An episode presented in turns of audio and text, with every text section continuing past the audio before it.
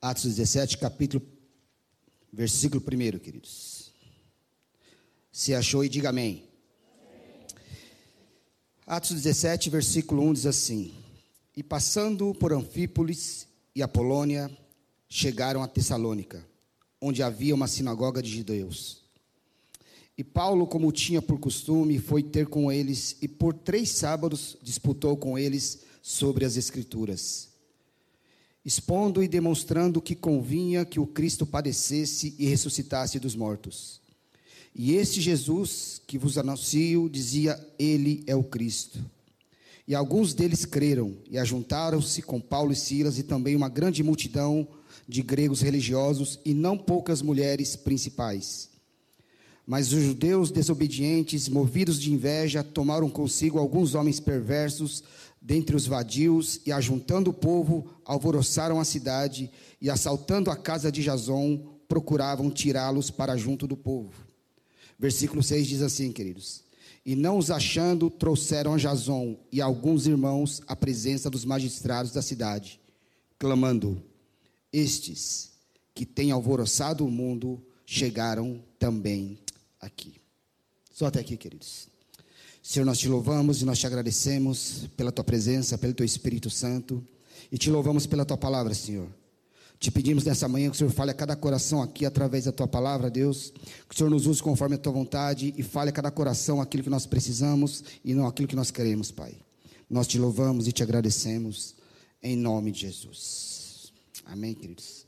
Falar um pouco sobre igreja, queridos. E o tema da ministração é igreja transformadora, queridos igreja transformadora. A igreja, queridos, é um plano eterno de Deus. Desde a eternidade, o Senhor separou para si um povo por meio do qual ele se faria representado. No Antigo Testamento, queridos, esse povo era o povo judeu, era a nação de Israel. No Novo Testamento, queridos, na nova dispensação, na nova aliança, o Senhor separa para um povo, o Senhor separa um povo que ele faz um pacto um povo de todas as nações, queridos, que ele forma a igreja, gerada em Jesus Cristo por causa da sua morte na cruz do Calvário. E o livro do Atos dos Apóstolos, queridos, ou mais conhecido como livro do Atos de Espírito Santo, ele retrata para nós a história da igreja no primeiro século. Ele relata para nós, queridos, a fundação da igreja, o crescimento da igreja e a expansão da igreja. E relata também as estratégias que a igreja, ou que o Espírito Santo, através da igreja, fez para transformar o mundo e para espalhar o Evangelho sobre a terra. O livro de Atos dos Apóstolos, queridos, vai dizer para nós, lá no capítulo 1, que a igreja ela começou com mais ou menos 120 homens, queridos. 120 irmãos, 120 pessoas.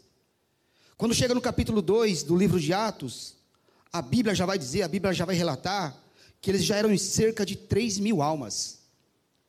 Quando chega em Atos, capítulo de número 4, no versículo de número 4, a Bíblia vai dizer que eles já eram em número de 5 mil pessoas, queridos. E quando você vai lá para Atos, capítulo de número 8, a Bíblia de Deus, a Bíblia relata que grande era a multidão dos que criam, queridos. Olha como a igreja cresceu, queridos. E por que isso? Quando você volta um pouquinho lá em Atos capítulo 2, no versículo 47, a Bíblia diz que o Senhor ia acrescentando à igreja aqueles que iam sendo salvos. Olha como a igreja cresce, queridos. Já não se fala mais em quantidade de números, por quê? Porque já não dá mais para contar. Porque grande era a multidão dos que criam. Então a igreja primitiva, a igreja do primeiro século, a gente vê que é uma igreja que está em plena expansão, em pleno conhecimento. E ela cresceu de uma maneira tão poderosa, queridos, cresceu de uma maneira tão intensa, que o imperador romano, ele reconheceu o cristianismo como o único meio de barrar os povos bárbaros daquela época, de barrar a violência dos povos bárbaros. Tanto é que o imperador romano, ele declara o cristianismo como sendo a religião oficial, queridos, do império. O apóstolo Paulo, escrevendo aos Romanos, no capítulo 15, no versículo 21 até o 23, Ele disse que àquela altura já não havia mais lugar no mundo em que o evangelho já tivesse sido anunciado. Ou seja, àquela altura o evangelho já tinha sido anunciado em todos os lugares. A história diz, queridos, que em 50 anos já havia 500 mil pessoas cristãs apenas na Judéia. Ou seja, queridos, em meio século, já havia meio milhão de pessoas cristãs apenas na Judéia. E a história diz que em 60 anos, o mundo inteiro já, ouvia, já havia ouvido falar acerca de Jesus. E isso é muito extraordinário, por quê, queridos? Porque eles não tinham nenhum tipo de recurso que lhes favorecessem. Eles não tinham nenhuma posição ou nenhuma posição no, no, no governo de Roma que lhes favorecessem.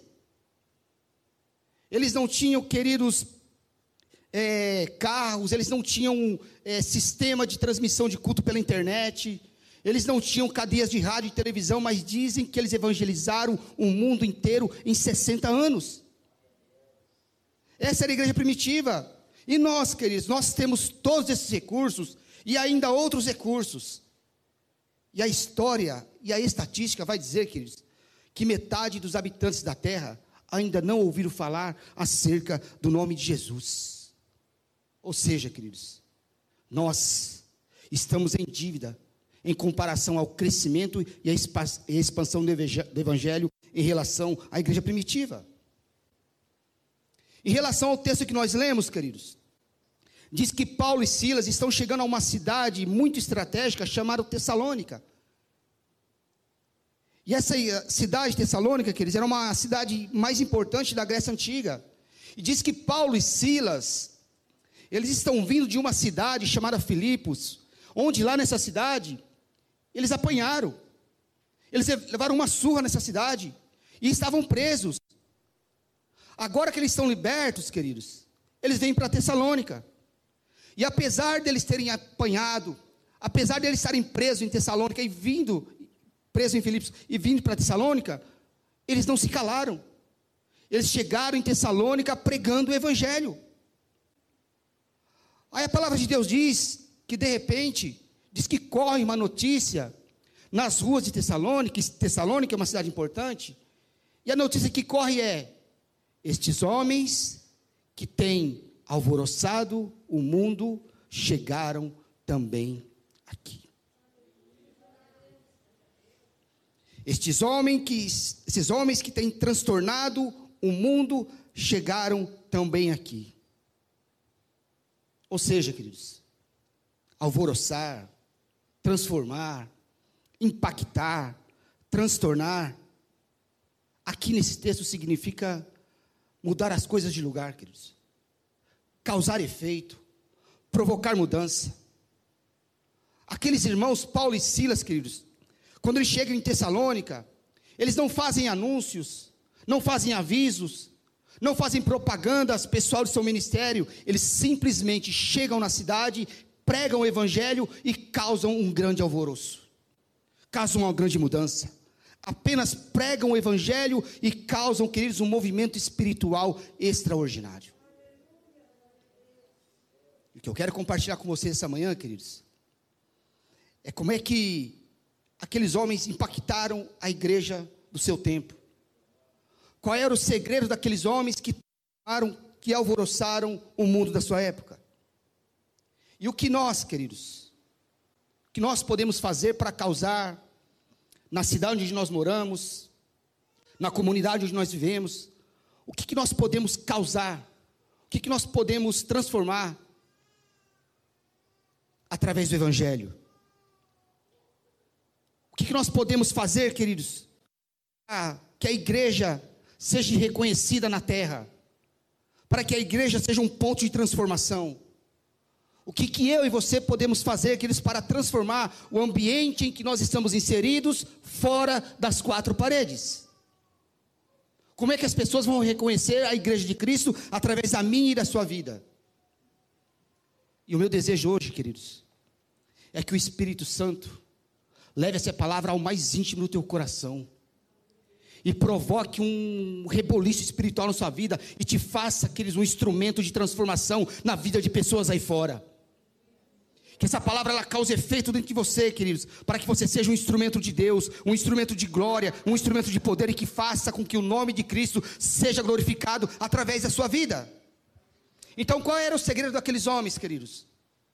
O que, que eles faziam que impactavam a vida de outras pessoas, que alvoroçavam o lugar onde eles chegavam? Então, vamos compreender algumas coisas, alguns segredos através da palavra de Deus, queridos. E a primeira coisa que esses homens faziam que eles praticavam, que transformavam a vida das pessoas, era eles praticavam a comunhão. O segredo desses homens é que eles praticavam a comunhão. E comunhão, à luz do grego, queridos, é koinonia. Só que comunhão, queridos, é muito mais do que união.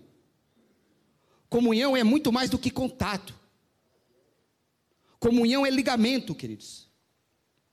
E a expressão comunhão ela é muito bem exemplificada pelo apóstolo Paulo, lá em 1 Coríntios capítulo 12, quando ele diz que nós, a igreja, queridos, nós estamos ligados por ligamentos, por veias, por músculos. Ou seja, se o meu pé quer ter comunhão com a minha cabeça, a minha cabeça não precisa ser vizinho do meu pé, porque o nome disso aí é aleijamento, queridos.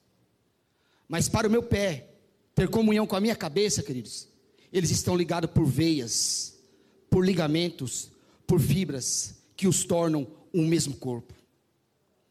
Eu não preciso ter contato diário com você, queridos, para ter comunhão com você.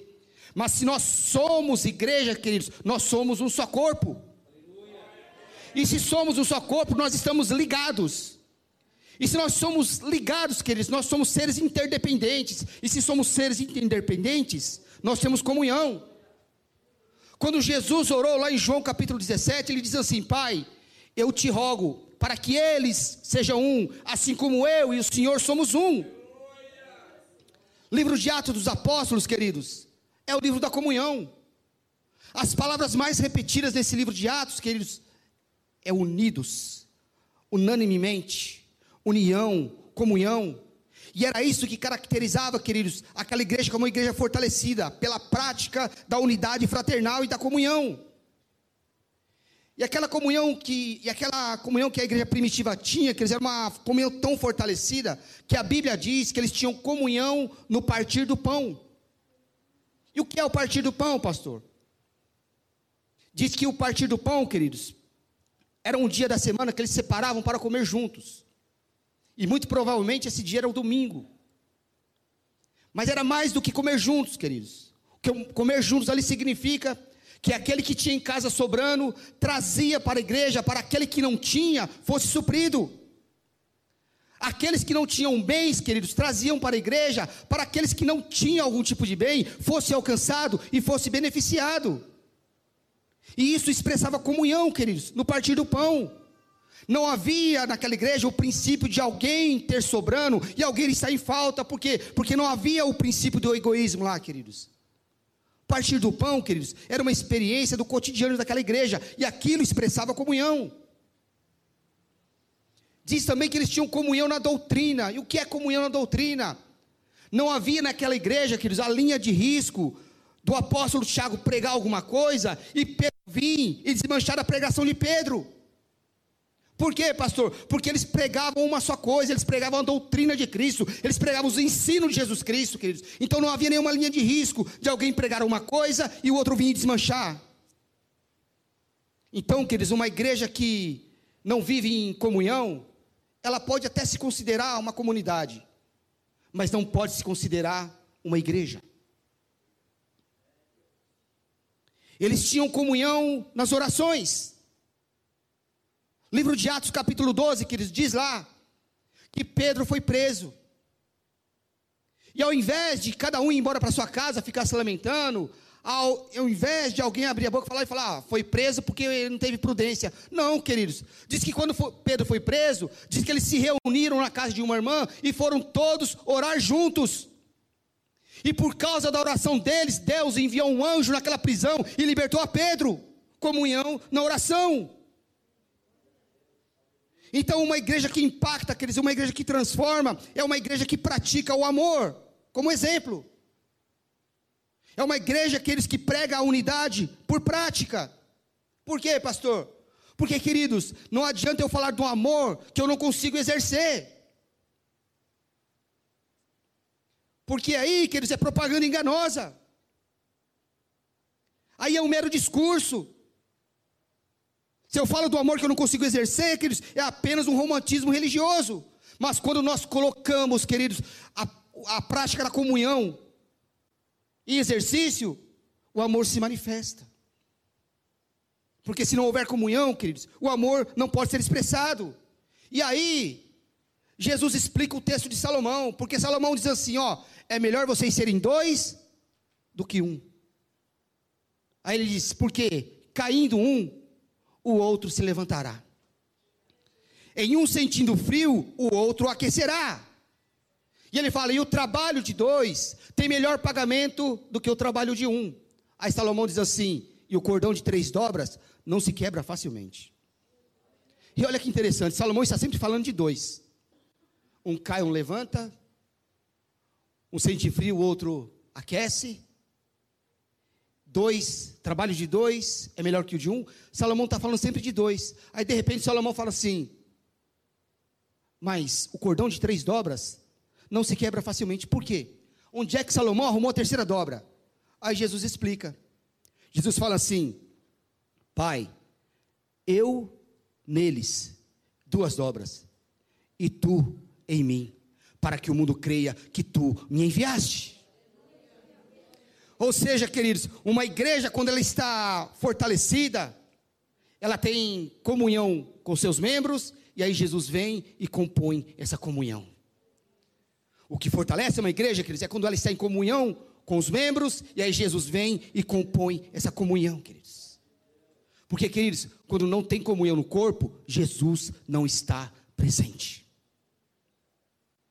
Muitas vezes, queridos, a gente pensa em estratégia, a gente pensa em grandes cruzadas evangelísticas, a gente pensa em grandes nomes, a gente pensa em grandes campanhas, só que a igreja primitiva vai nos ensinar, queridos, que nada disso surte o um efeito sólido se nós não tivermos comunhão. Se nós não tivermos comunhão, queridos, não vai surtir um efeito sólido.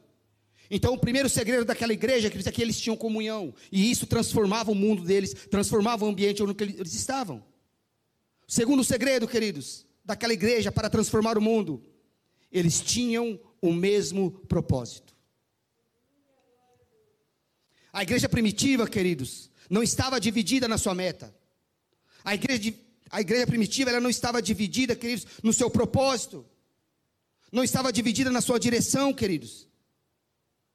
E uma pergunta que, como igreja, nós sempre devemos fazer, é, queridos: qual é o meu propósito? Por que, que eu estou aqui?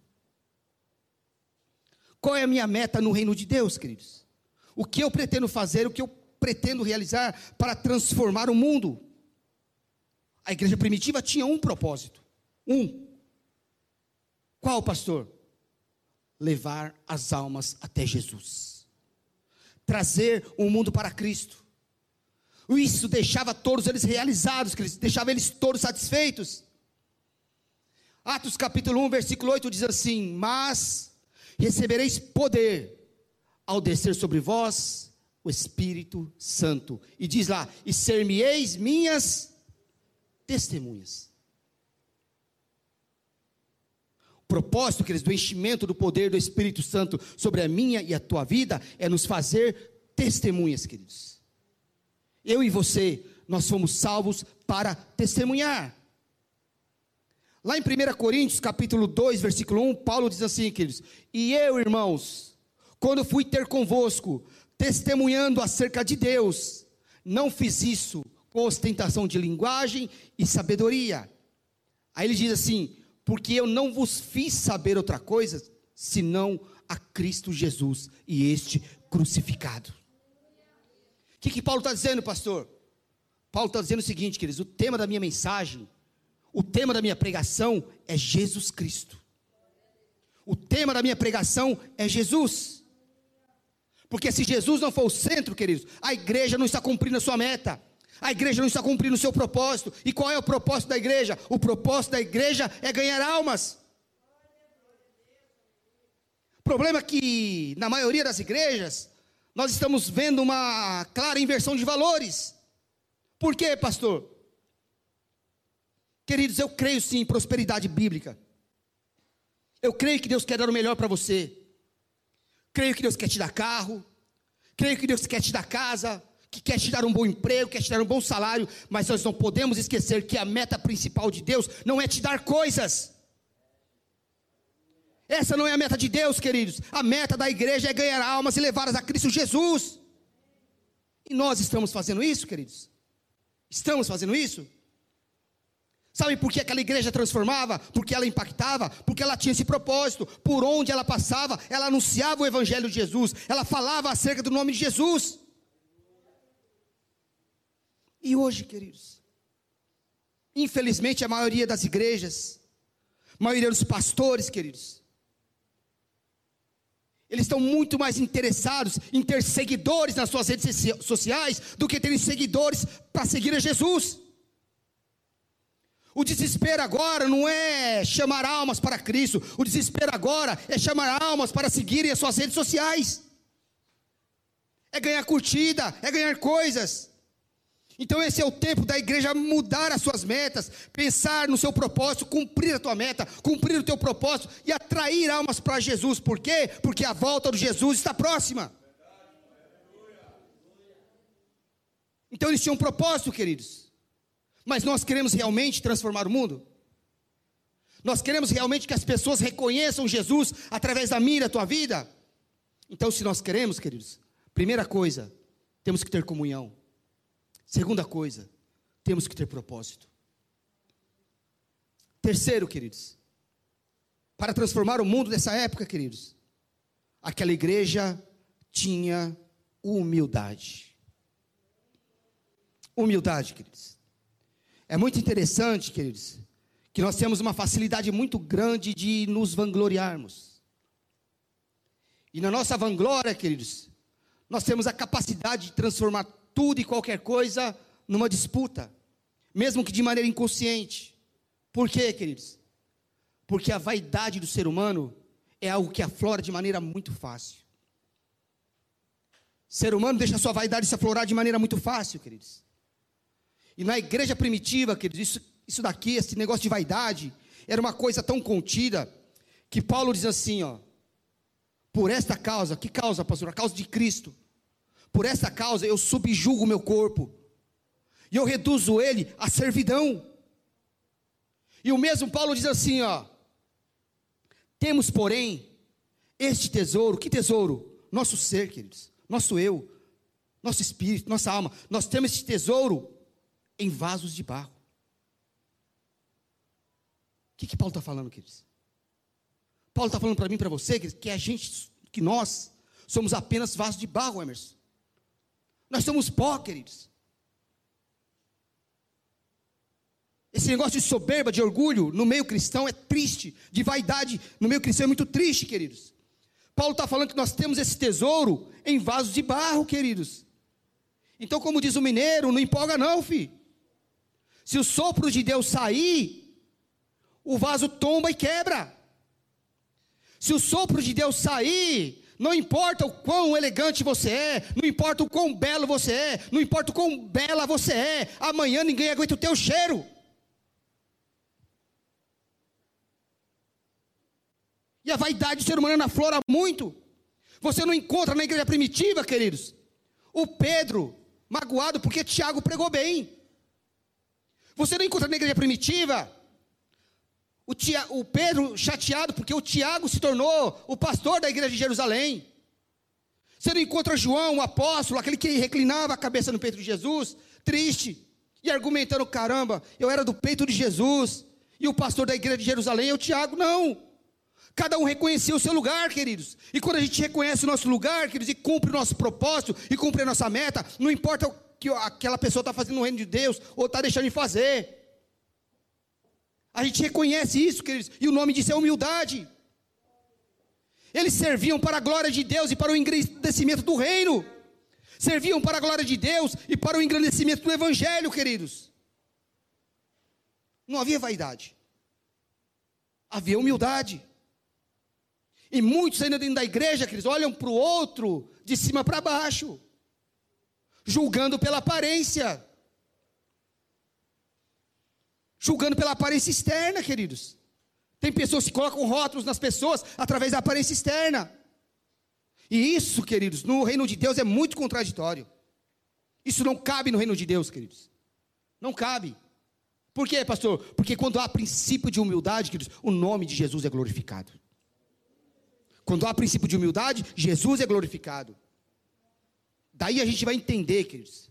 A gente vai compreender o que, que o apóstolo Paulo diz. Paulo diz assim, queridos. Paulo plantou, Apolo regou, mas quem dá o crescimento é Deus. Queridão, se Deus não fazer crescer, você pode plantar, você pode regar, você pode fazer o que for. Nós estamos na dependência de Deus. Sem Deus, nós não podemos fazer nada. Então, querido, seja humilde. Cumpra o seu papel. Faça aquilo que Deus mandou você fazer. Exerça o seu ministério com humildade. Daí, uns vão pregar, uns vão evangelizar, uns vão pastorear, Uns vão fazer visita nos hospitais, uns vão servir, mas sempre com humildade, queridos. O que você tem que entender de uma vez por todas é que o reino de Deus ele é completo, queridos. Cada um recebeu uma porção, todos que estão aqui, cada um recebeu uma porção. Cumpra a porção que Deus te deu. Exerça seu ministério com humildade, queridos, e glorifique o nome de Jesus através da tua história e faça isso com humildade. Então, queridos, eles tinham o quê? Eles tinham comunhão, eles tinham propósito e eles tinham humildade. Quarto segredo, queridos, para transformar o mundo daquela época, daquela igreja, eles tinham fé, queridos. Eles tinham fé. E você já parou para analisar, queridos? Que fé para a igreja primitiva tinha um sentido diferente do que tem para nós.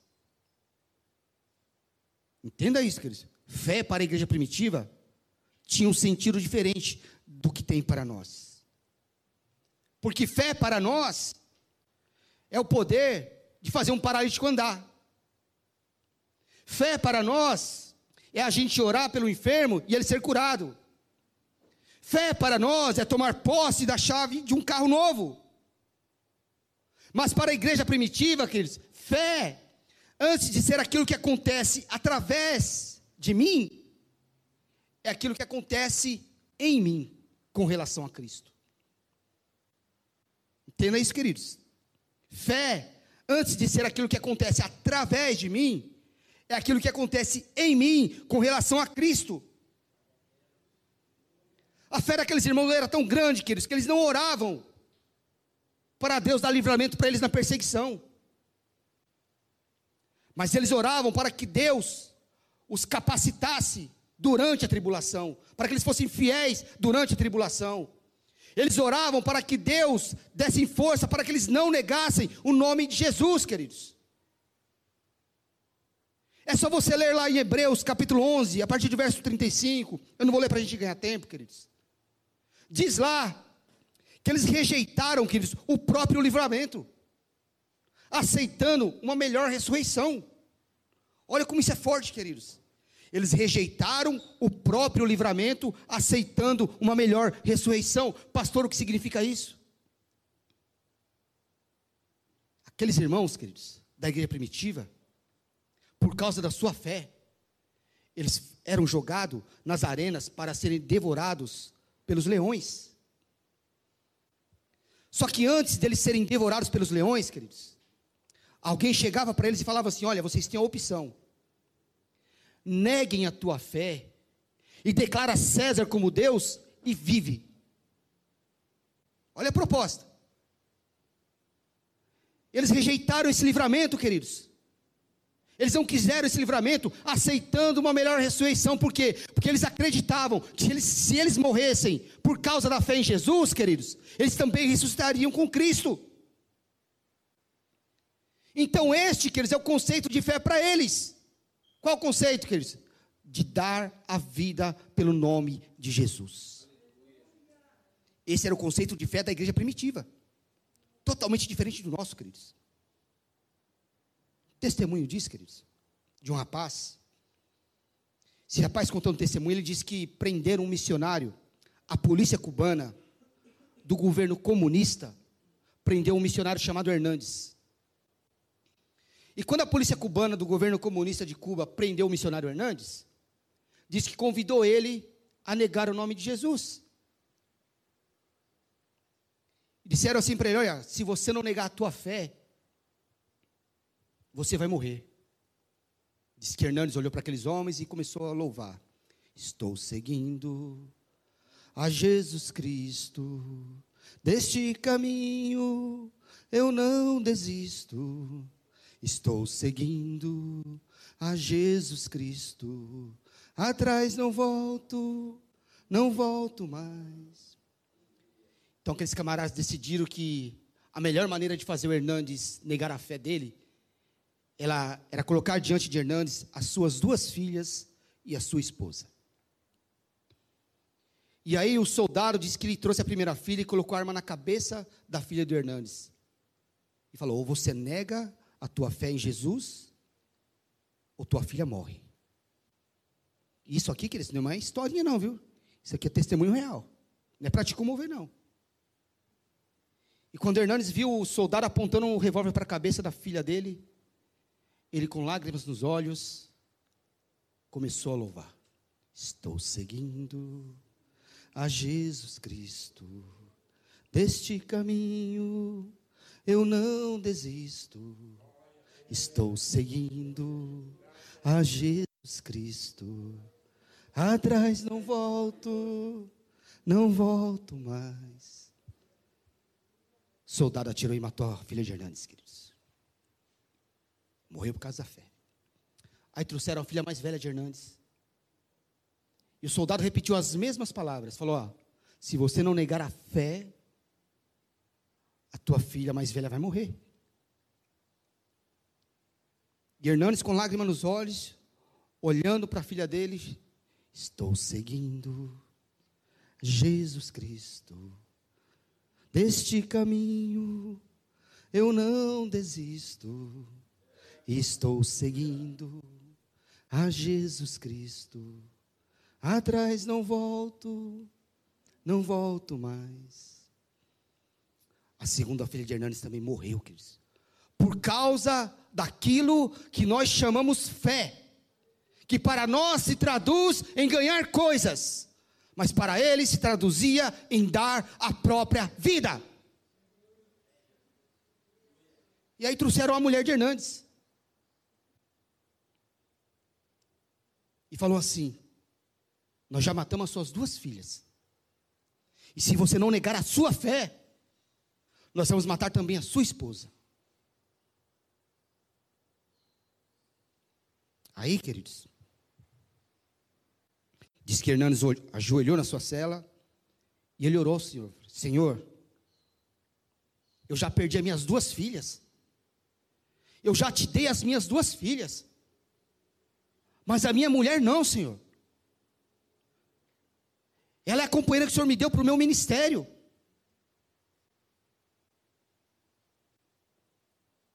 Ela não, Senhor. E Senhor, eu quero te negar somente essa vez. Aí a mulher do Hernandes estava escutando. E ela gritou: Hernandes, escuta o que eu vou te dizer.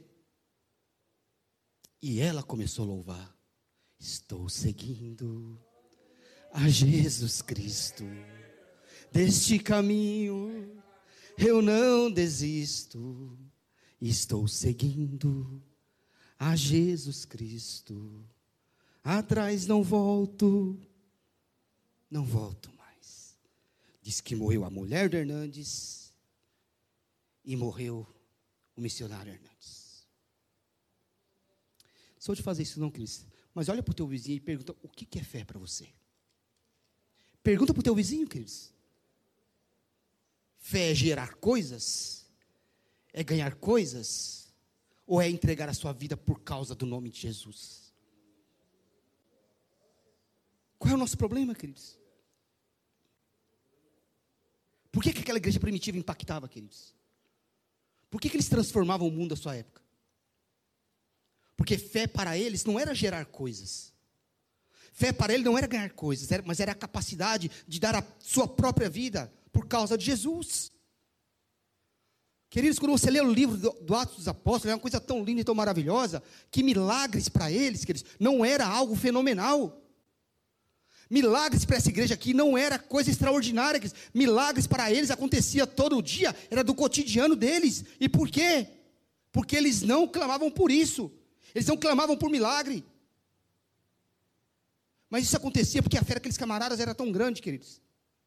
Então está na hora da gente rever o nosso conceito de fé. Está na hora da gente rever isso, porque se a gente quer impactar o mundo, se nós queremos transformar o mundo, transformar o ambiente onde a gente está inserido, fora das quatro paredes, nós temos que ter comunhão, temos que ter propósito, temos que ter humildade e principalmente temos que ter fé.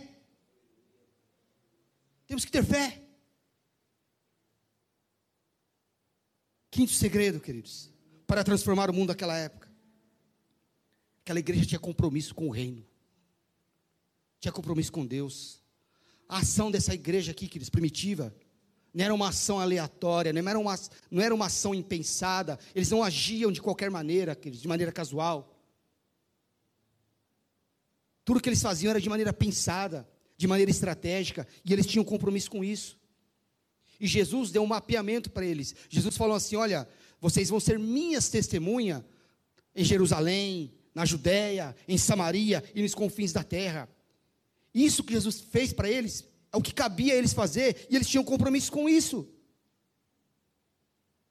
E qual é o seu compromisso, queridão?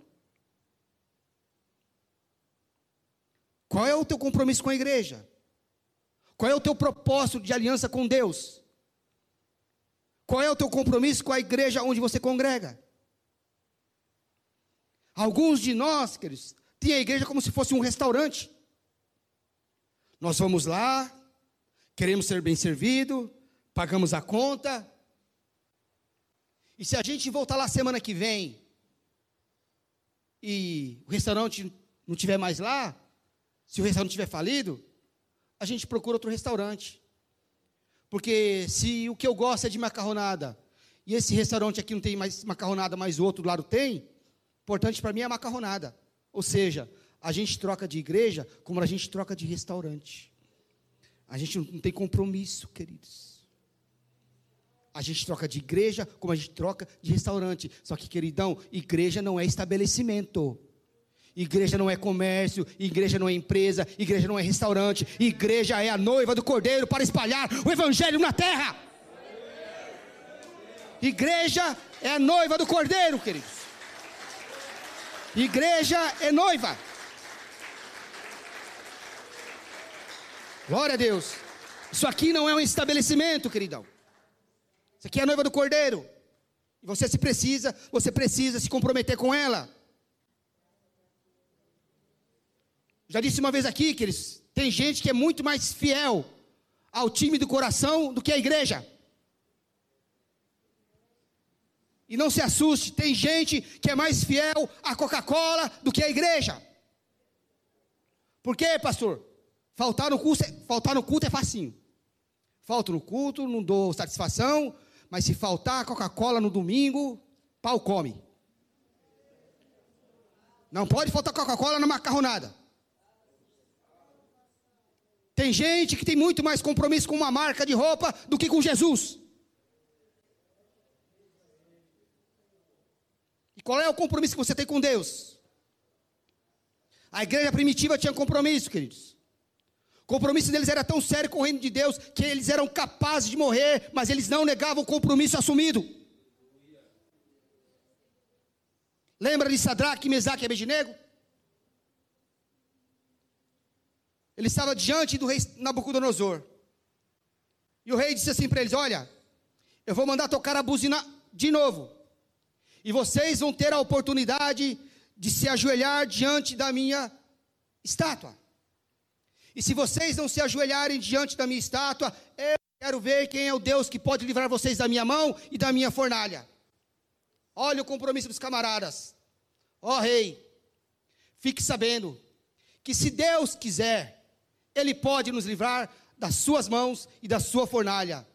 Mas fique sabendo, ó rei, que se mesmo assim ele não nos livrar, nós não nos dobraremos diante da sua estátua.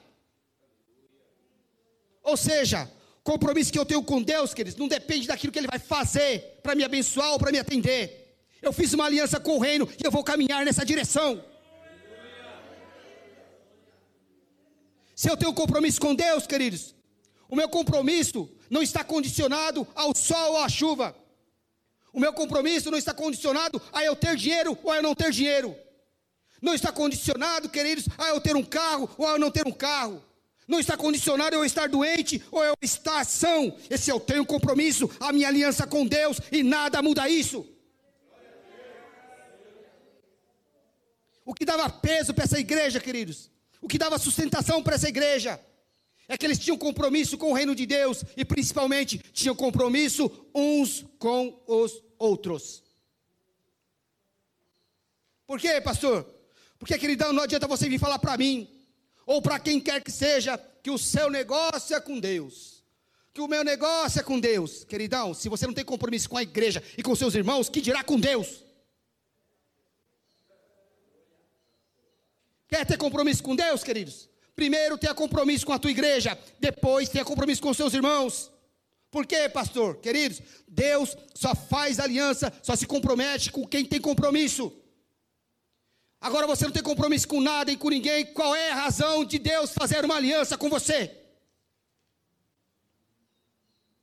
Dê motivos, queridos, para Deus querer fazer uma aliança com você.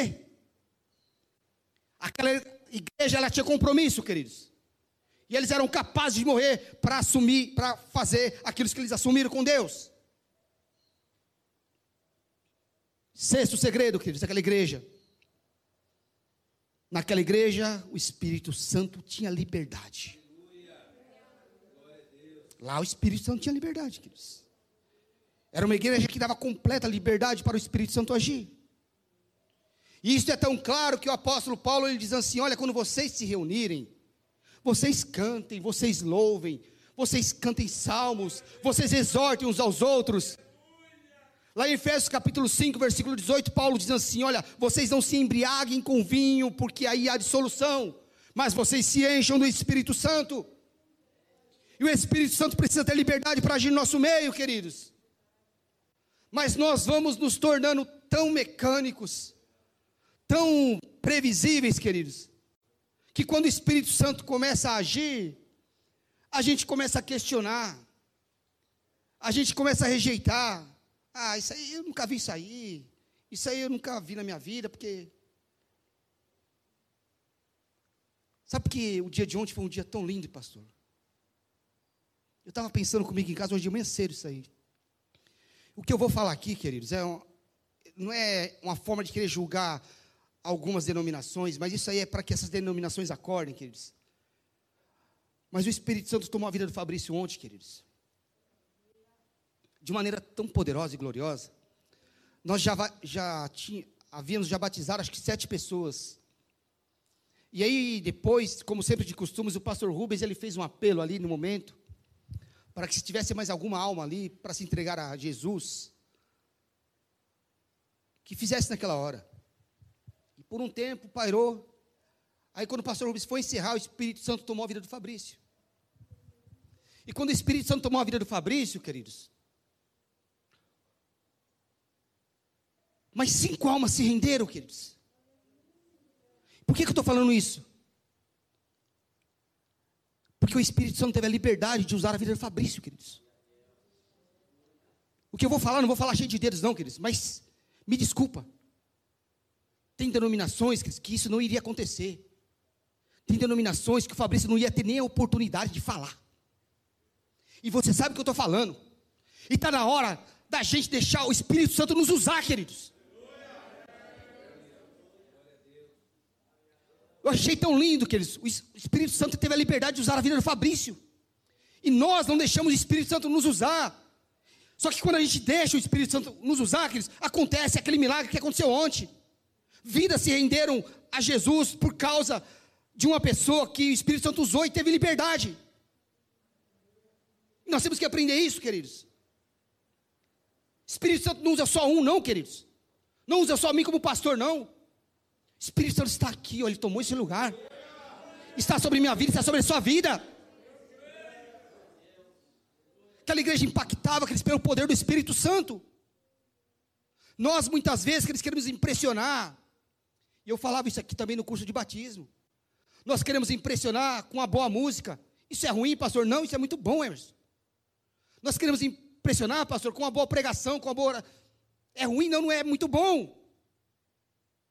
Mas, queridos, quando a gente vem para cá, para a casa de Deus, por causa de uma boa música, por causa de uma boa pregação, porque o pastor que vai pregar eu gosto, quando a gente vem aqui porque o ambiente é legal, é confortável, eu não faço aliança com Deus, queridos. Eu não faço aliança com Deus. Eu faço aliança, sabe com o quê? Eu faço aliança com a figura humana, com o ambiente, com a circunstância. Mas quando eu venho aqui, queridos, porque o Espírito Santo me atrai, eu faço aliança com Jesus. Quando é o Espírito Santo, queridos, a minha aliança é com Deus. E aí, queridos, pode vir o que vier. O ambiente pode mudar, o pregador pode mudar. Eu não mudo, queridos, porque foi o Espírito Santo que me atraiu até este lugar. Então, o segredo daquela igreja, queridos, o Espírito Santo agia e tinha liberdade. E Ele está aqui, queridos. E para encerrar, queridos, para a gente cear, eu vou falar o que eu falei uma última vez que eu preguei. A gente tem que aprender, queridos, uma coisa. Antes da nossa chegada aqui, Ele já estava aqui. Espírito Santo já estava aqui. Então, quando a gente tem que chegar nessa casa, a gente tem que chegar reverenciando o Espírito Santo. E quando a gente reverencia o Espírito Santo, a gente vai começar a ver, o Espírito Santo vai derramar poder. Vidas vão se render a Jesus. Vidas vão ser curadas. E é isso que nós temos que entender. O Espírito Santo está tomando conta desse lugar, queridos. E você tem que se deixar usado por Ele. Você tem uma palavra aí, queridos? Não guarda para você não. Solte essa palavra, deixa o Espírito Santo te usar. Você tem que perceber uma coisa, queridos. Pastor Rubens falou uma coisa muito séria aqui. Você não tem ideia do quanto Deus ama essa igreja, queridos. Você não faz ideia do que Deus vai fazer em nosso meio. Então permaneça no caminho. E seja uma igreja que transforma, queridos. Amém, queridos. Pastor Rubens, essa é a palavra de Deus. Que Deus te abençoe. Em nome de Jesus Cristo.